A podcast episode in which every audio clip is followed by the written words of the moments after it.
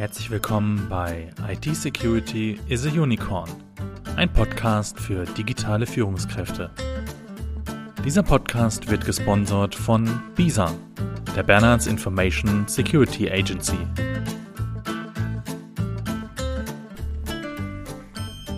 Hallo und herzlich willkommen zurück hier zu einer neuen Folge in diesem Podcast.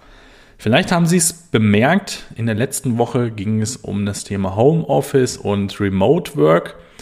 Und da war doch was, das Thema kommt doch bekannt vor. Ja, das war eine Wiederholung, haben wir auch in den Podcast-Text reingeschrieben und in den Titel. Das lag einfach daran, dass ich in der Woche zuvor krank war und nicht in der Lage war, eine neue Folge einzusprechen. Jetzt aber wieder, wie gewohnt, äh, geht es weiter heute mit der IT-Abteilung des Darknet. Und wenn Sie diesen Podcast schon eine Weile hören, dann wissen Sie ja, dass wir in Folge 26 bereits eine Reise ins Darknet unternommen haben. Und diese Reise geht heute weiter. Sie alle kennen ja vermutlich den Begriff des Darknets oder haben zumindest schon einmal davon gelesen. Der Großteil des Internets befindet sich im Darknet. Und das von uns meist benutzte World Wide Web macht tatsächlich nicht einmal 10% der gigantischen Datenmenge aus. Und heute tauchen wir, wie gesagt, tiefer mit Ihnen in diese versteckte Welt des Darknets ein und wir haben uns mit der IT-Abteilung des Darknets genauer befasst. Doch zu Anfang erst einmal eine kurze Einleitung für diejenigen, die das Darknet bisher nur aus den Schlagzeilen als Begriff kennen. Das Darknet ein Teil des Internets ist nicht veröffentlicht und in diesem herrscht weitestgehend Anonymität.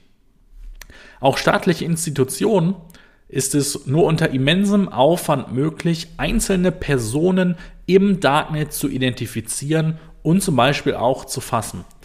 Daher wird es oft mit illegalem Handel in Verbindung gebracht. Mehr über die Funktionsweise und die Struktur des Darknets wie gesagt, in Folge 26 unseres Podcasts. Doch bevor wir uns nun die illegalen Abgründe des Darknets anschauen, muss gesagt werden, es hat nicht nur negative Seiten.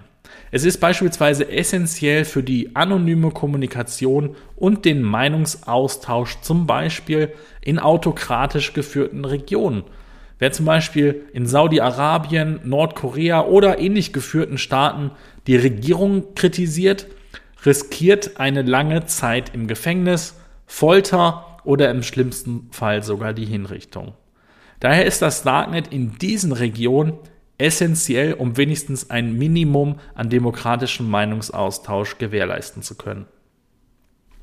Doch, Sie kennen es, das Darknet, in diesem werden auch Drogen, Waffen, gefälschte Dokumente und ähnliches verkauft. Und seit der wachsenden Relevanz von Daten und Computern im Allgemeinen in unserer zunehmend digitalisierten Welt werden auch andere IT-Geräte und Dienstleistungen angeboten. Nahezu alles rund um die illegale Welt des Black Hat Hackings spielt sich im Darknet ab. Wenn Sie mehr über das Thema Hacking und den Unterschied zwischen White Hats und Black Hats und so weiter erfahren wollen, dann hören Sie auf jeden Fall in Folge 23 unseres Podcasts rein. Beschäftigen wir uns also zuerst einmal mit der Frage, wer sind überhaupt die Menschen, die die Angebote rund um Computer im Darknet stellen? Vorwiegend gibt es zwei verschiedene Gruppen. Tatsächliche Hacker und Scammer. Die Hacker kennen sich tatsächlich sehr gut mit Computern und Technik aus.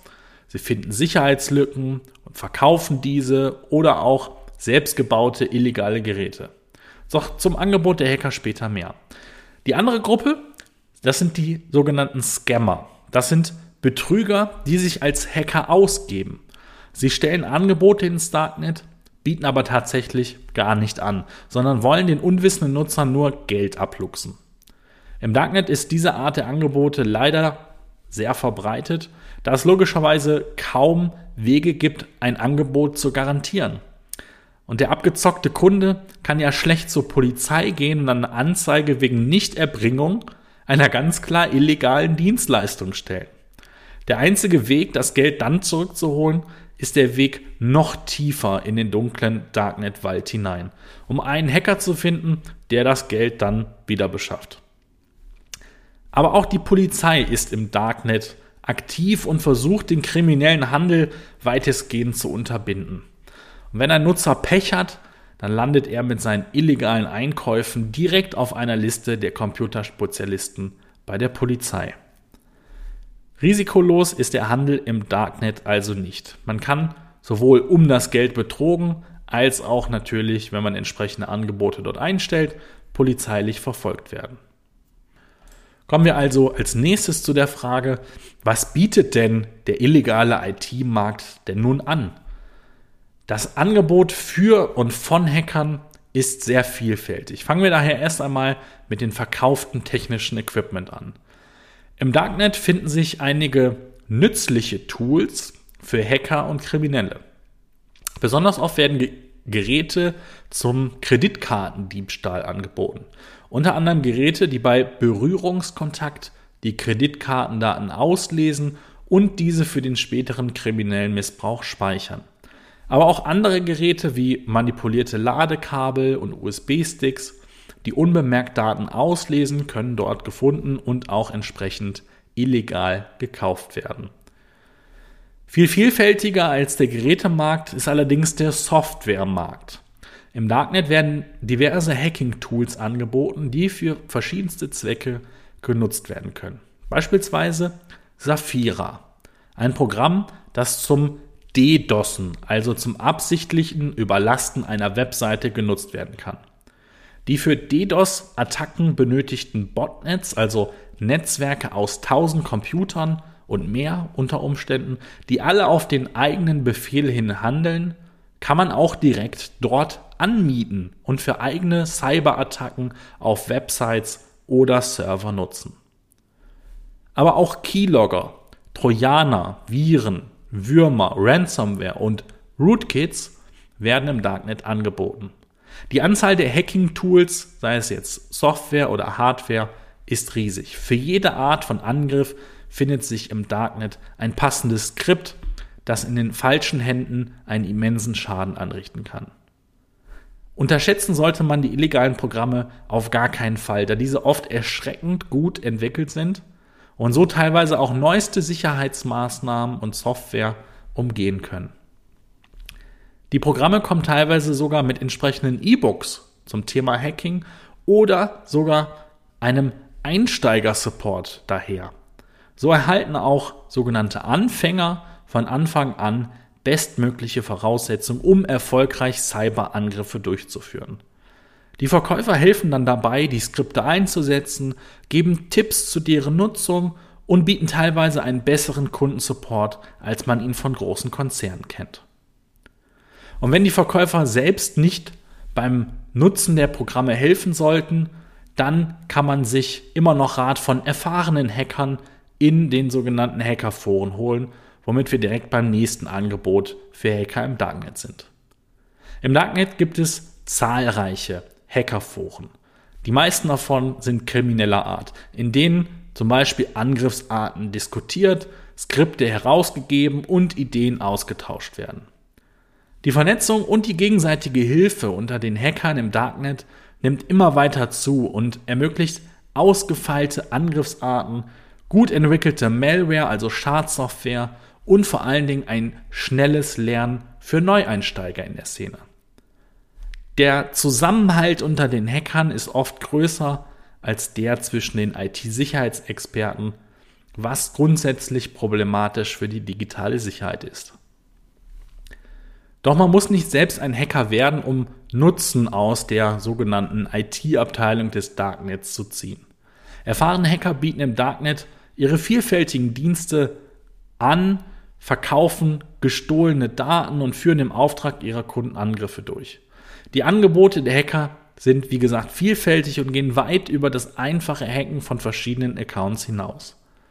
Wir haben beispielsweise bei unserer Recherche ein Angebot gefunden, bei dem der Hacker die Verschaffung eines vollwertigen Studienabschlusses verspricht, indem er sich in die Systeme der Universitäten hackt und diese manipuliert.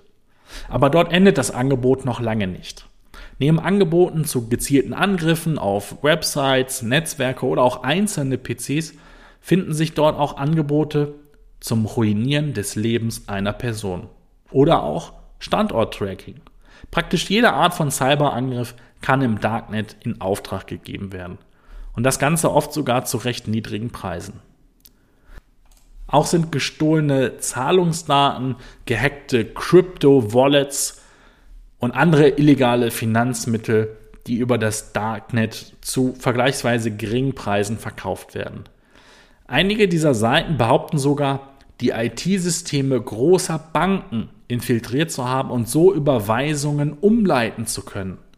Dort können dann beispielsweise Überweisungen von vielen tausend Euro auf das eigene Konto oder ein Konto auf den Cayman Islands oder wo auch immer äh, gekauft werden und das zum Preis von nur wenigen hundert Euro.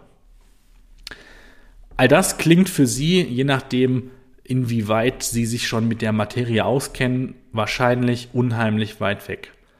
Doch in Wahrheit können Sie selbst sehr schnell Teil davon werden, ohne es zu wissen. Denn all die verkauften Daten müssen ja auch von einer Person geklaut worden sein. Und diese Person können Sie sein, wenn Sie Ihre Daten nicht ausreichend geschützt haben. Bösartige kriminelle Hacker und deren Kunden haben eine Vielzahl verschiedener Verwendungsmöglichkeiten für jede Art von Daten, von denen keine gute Folgen für Sie hat. Wenn Sie nicht schon vorher dafür sorgen, dass Ihre Daten nicht im Darknet landen, ist es zu spät oder kann es zu spät sein. Wenn auf einmal Ihre Crypto-Wallet mit all den zusammengestellten Kryptowährungen weg ist, ihr Konto leergeräumt wird oder ihre persönlichen Konten auf einmal andere Passwörter haben, ist es zu spät. Wenn ihre Identität geklaut wird, ihre Computer mit Viren infiziert werden und ihre Webseite offline ist, ist es zu spät. Natürlich muss nichts davon passieren, aber alles davon kann passieren. Daher ist die Sicherheit der eigenen Daten und die Vorsicht im Umgang mit diesen sehr wichtig. Wir von BISA helfen Ihnen gerne dabei, sich selbst zu schützen, Ihre Daten zu schützen. In den vergangenen Podcast-Folgen haben wir bereits zahlreiche Sicherheitsmaßnahmen, Sicherheitstipps erklärt und Ihnen die effektivsten immer wieder nahegelegt. Wenn Sie noch weitere Fragen zum Thema IT-Security haben, kommen Sie auch gerne in unserer kostenlosen Freitagssprechstunde vorbei und besuchen Sie uns auf unserer Webseite. Ja, das war's mal wieder mit einer weiteren Folge dieses Podcasts. Wie immer freuen wir uns über Fragen, Anregungen, Wünsche, Feedback. Das Ganze gerne unter podcast.bisa-bonn.de. Vielen Dank für Ihr Zuhören, für Ihre Zeit. Bis zum nächsten Mal. Alles Gute für Sie. Bleiben Sie sicher. Ihr Sebastian Halle von BISA. PS wenn Ihnen dieser Podcast gefällt, dann freuen wir uns natürlich über eine Bewertung bei iTunes oder bei Google.